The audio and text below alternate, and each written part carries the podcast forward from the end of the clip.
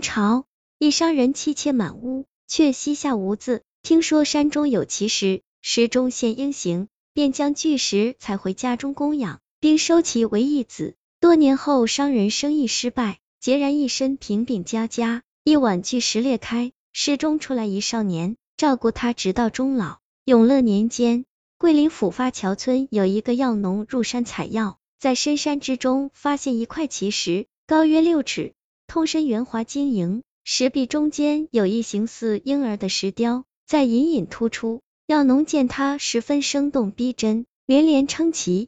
回到村，便告诉了村民。因此，众人纷纷慕名前去一睹巨石。消息在附近一带传播开，很快便被桂林府的一个富甲得知。此人名叫唐三省，是当地很有名的商贾。他家大业大，娶一妻三妾，生活美满。可惜均没能生下一儿半女。唐三省心知是自己的问题，亦不好意思到处提。可他还是很渴望能得一个儿子，一来给自己老了送终。二则继承唐家香火。这一晚，唐三省梦见妻子生下一块石头，自己拿锤砸开，竟露出一个可爱男婴。唐三省笑着抱起婴儿，那婴儿开口喊了他一声爹。唐三省听闻，更是笑得开心。未料正在高兴之际，却突然醒了过来。到了第二天，唐三省便听说了山中奇石一事，于是急忙雇人入山，把巨石挖搬出来。放到了自家的后花园供养起来。唐三省在巨石前设下案台，摆置香炉蜡烛、蔬果肉菜，自己还经常前上香，有时还和那时钟石英谈天说地。此番光阴似箭，转眼十年，那石英竟慢慢长成了一个少年形态，但是仍在石中一动不动。唐三省非常的好奇，深信巨石有灵。就把石人认成自己的义子，每逢过年过节，他都为石人义子设宴。有朋友亲戚前来到府中做客，唐三省总是指着巨石上的石头人说：“这是我儿子。”亦从不避讳旁人会闲言闲语。数年后，唐三省做生意失败，赔光了本钱。有些同行商人提出想花重金买他的巨石，但是唐三省死都不愿意。不久后，唐三省家道中落。妻妾们纷纷离他远去，自己则变得穷困潦倒。之后又因为粮食紧缺的问题，连最后的一个仆人都离开了他。唐三省很无奈，只能孤独守在家里，终日无所事事。这种穷日子，唐三省一过就是七八年，直到他白发苍苍，满身是病。虽然有人出巨资愿收他这块奇石，但他穷死也不愿卖。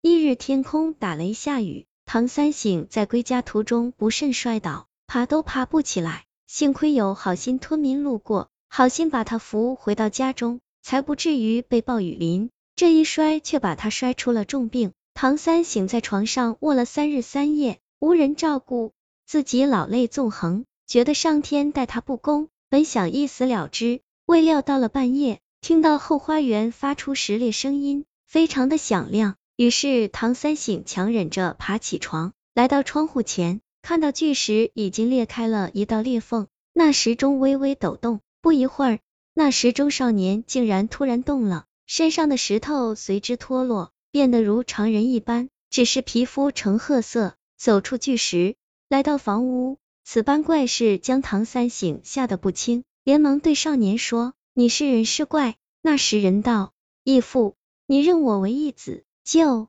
让我来照顾你爸。唐三省这才知道是巨石显灵了，赐给他一个儿子，于是触景伤情，抱住他哭不成声，然后连连喊道：“好儿子，好儿子，你以后就叫唐十八。”说也奇怪，那唐十不吃不喝不睡，干活有力，而且十分的孝顺，他把唐三省服侍的很周到。不久，唐三省便病好了，之后两人上街。唐三省逢人便介绍，这是我的儿子。村民为此很好奇，同意又替唐三省高兴。唐时为了养活义父，便到处去打杂赚钱。他到米铺打工，别的粗汉论力气能肩扛一袋米，而唐时双手各拿一袋米就搬到米仓，毫不喘气，且非常神速。一些柴夫砍了半天才得一担柴，唐时则不然。他过去抱住树木，经连根拔起就走，看得他人口呆目瞪，都称唐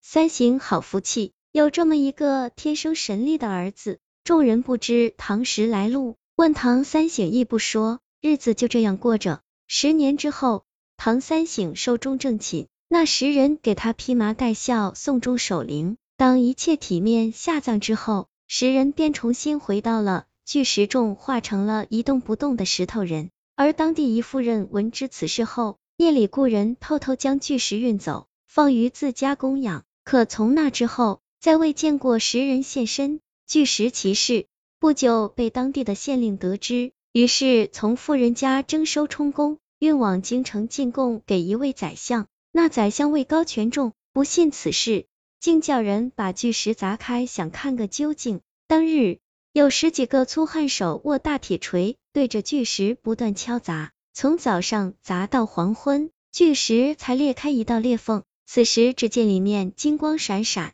石头一下裂成两边，从中走出一个中年男子，显得神圣异常。众人吓得连忙跪拜。他看了看宰相，慈祥踏彩云而上，直飞云霄消失了。那宰相从此患了眼疾，双眼流泪不止，最后只好辞职还乡了。这个故事叫石灵仙，来源于净月斋民间故事，作者。